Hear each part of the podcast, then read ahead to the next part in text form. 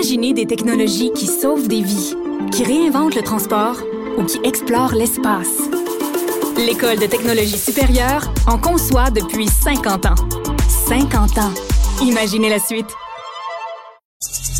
Youpi! Oui, bon, d'accord. Ouais, d'un côté, évidemment, bon communicateur, mais de l'autre côté, communiquer.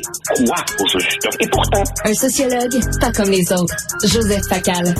Joseph, en ouverture d'émission, je parlais du livre d'Élise Gravel. Euh, écoute, euh, Sophie Durocher, ma compagne, écrit là-dessus. Tu sais, c'est un livre qui, euh, qui pour éduquer les enfants à la théorie du genre. Et là, dans le livre, on dit il y a des pays qui sont très méchants envers les minorités sexuelles, très très méchants. Ils veulent pas que les hommes marient des hommes et les femmes marient des femmes. Et là, tu vois, c'est un homme blanc. Et l'homme blanc, il est comme ça, avec le doigt comme ça, puis il dit aux jeunes, là, on veut pas de gays, puis on veut pas de lesbiennes. Parce que c'est pas en Occident où il y a des lois répressives contre les minorités. C'est en Afrique puis au Moyen-Orient. Mais non, ils ont mis un homme blanc. Ben, écoute.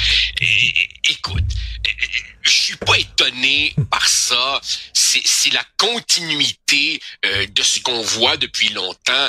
Souviens-toi, Richard, au moment où euh, a commencé la controverse sur les cours de éthique et culture religieuse, alors, il y avait quelques fins finaux qui s'étaient amusés à aller voir les manuels scolaires. Et là aussi, dans le texte de ces manuels, même dans les photos de ces manuels, tu avais des représentations caricaturale. La jeune musulmane, elle était évidemment voilée, alors qu'on sait très bien que la majorité des femmes musulmanes ne sont pas voilées. Alors c'est toujours la même vieille rengaine qui, qui, qui se poursuit. Et lorsque des gens comme Sophie, toi, moi, Mathieu et d'autres, on s'insurge, ben, on est évidemment des parano, des réactionnaires ou des dinosaures. Marie-Louise Arsenault interviewait Jean-François Lisée hein, sur les ondes de Radio-Canada, puis a dit, le wokisme, ça n'existe pas.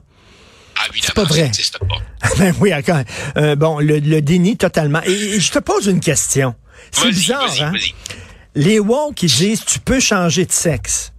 Mais tu peux pas changer d'ethnie, par contre. Ça, c'est de l'appropriation. Mais l'ethnie, c'est culturel, le sexe, c'est biologique. Il me semble que c'est plus facile de changer d'identité ethnique que de changer d'identité biologique.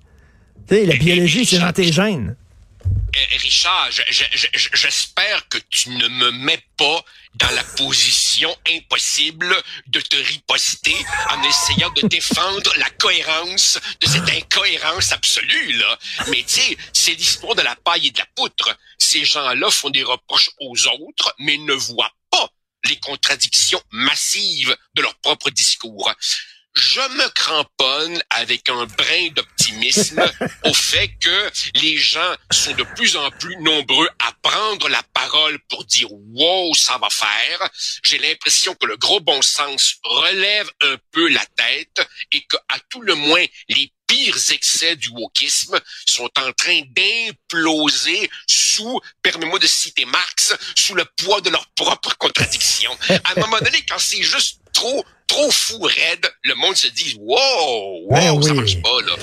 Tu, veux parler des euh, les politiques justement équité, diversité, inclusion dans les milieux de travail? Ah, écoute bien. Alors, toi, moi, Sophie, Mathieu, d'autres, beaucoup, on a écrit pour dénoncer ou rigoler des excès du wokisme quand ça tourne à l'obsession autour de la race pis Mais il y a un phénomène, il y a un phénomène souterrain massif qu'on voit moins, dont on parle moins.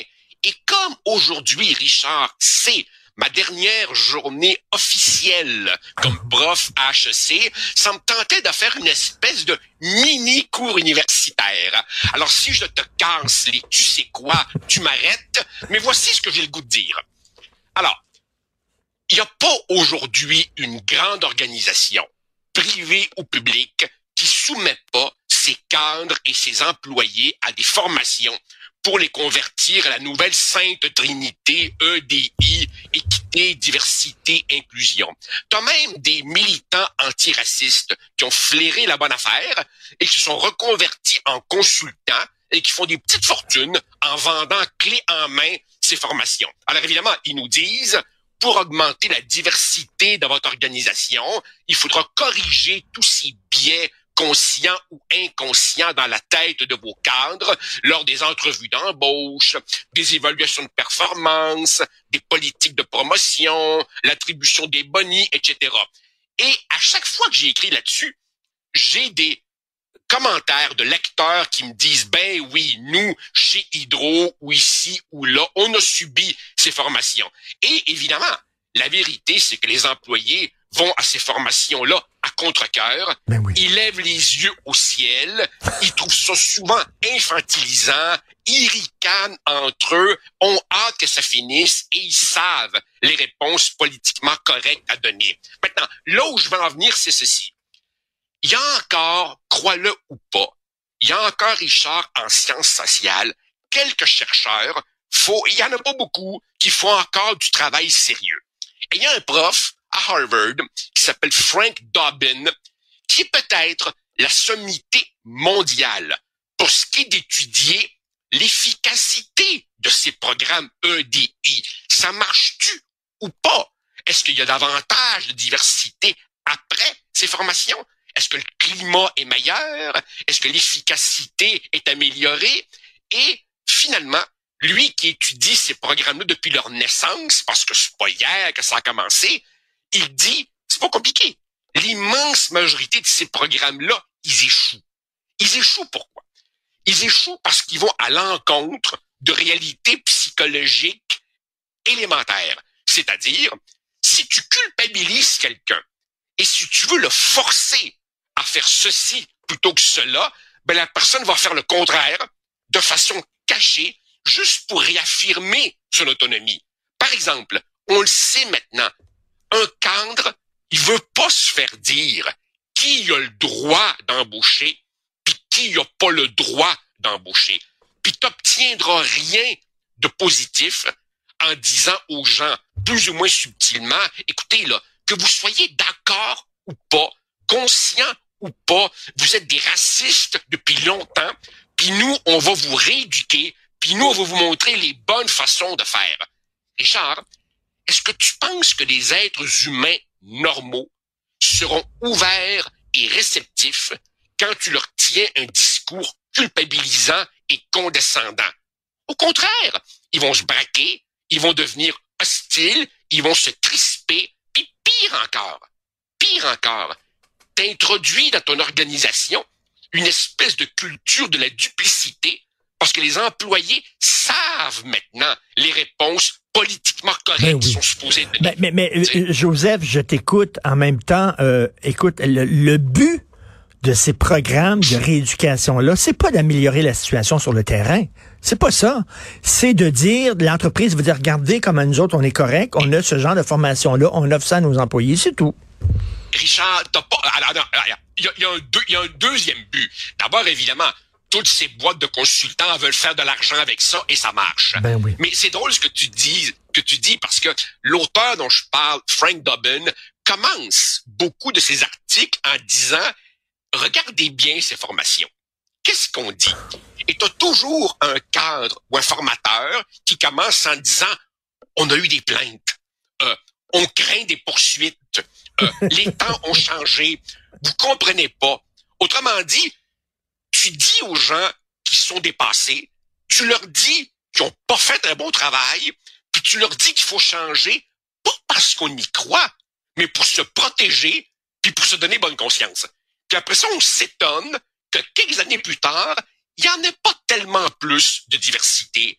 Tout le monde marche sur les talons, puis tout le monde est craintif et écœuré. Beaucoup de gens partent et vont ailleurs. Donc, c'est une entreprise, ça, permettre aux gens de se donner bonne conscience. Absolument, Ah, absolument.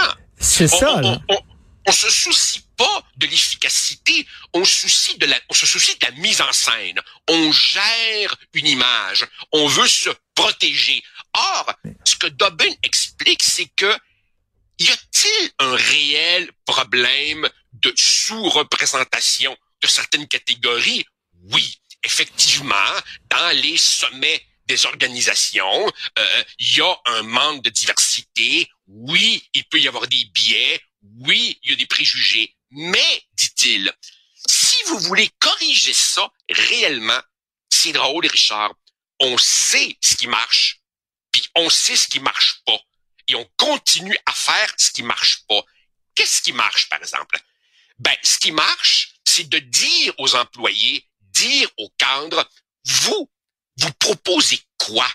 Qu'est-ce qu'on pourrait faire au lieu de leur vendre clé en main un évangile culpabilisant? C'est vrai, c'est vrai que les gens ont souvent des préjugés vis-à-vis des gens d'une ethnie qu'ils connaissent pas. Qu'est-ce que tu peux faire pour amoindrir ça? Fais-leur donc rencontrer en chair et en os des gens qui viennent d'ailleurs. Euh, par exemple, par, exemple, une, une, politique très intéressante qu'il dit, c'est beaucoup de gens disent ah oh, lui il a eu un boni, lui il a eu une promotion, c'est injuste. Ta, Alors qu'est-ce qu'on peut faire? On peut afficher en toute transparence qui a eu des bonis et pourquoi. Et à partir du moment où tu dévoiles tout ça, ben les comportements répréhensibles deviennent beaucoup plus durs à justifier. Autrement dit, une culture de l'ouverture et de la transparence plutôt qu'une culture de l'accusation euh, coupable. Et c'est drôle, parce que je t'écoute, c'est drôle parce que les firmes qui donnent ce genre de formation-là, en disant nous avons la solution, vous allez faire ça. Ce sont les premiers à dire le gouvernement n'écoute pas les gens sur le terrain, il écoute pas les, infirmières, il écoute pas les préposés, ils imposent leur vision des choses. C'est exactement ce qu'ils font, eux autres. Absolument. Absolument, mais mais c'est pas à toi que j'apprendrai que quand des gens sont euh, absolument convaincus d'être du bon côté de la vertu, du bon côté de la morale, du bon côté de la vérité, ah ben ils s'en sortiront avec une entourloupette du genre ah on fait pas d'omelette sans casser des œufs. Eh oui. Écoute euh, Joseph, la tolérance, c'est bon pour c'est bon pour les autres mais pas pour eux. Joseph, une petite remarque, euh, tu vas aller voir bien sûr en courant euh, dès le 5 octobre le, nouveau Denis Arcand, bien sûr Testament. Tu vas aller voir ça. Écoute, je suis allé à la première, OK?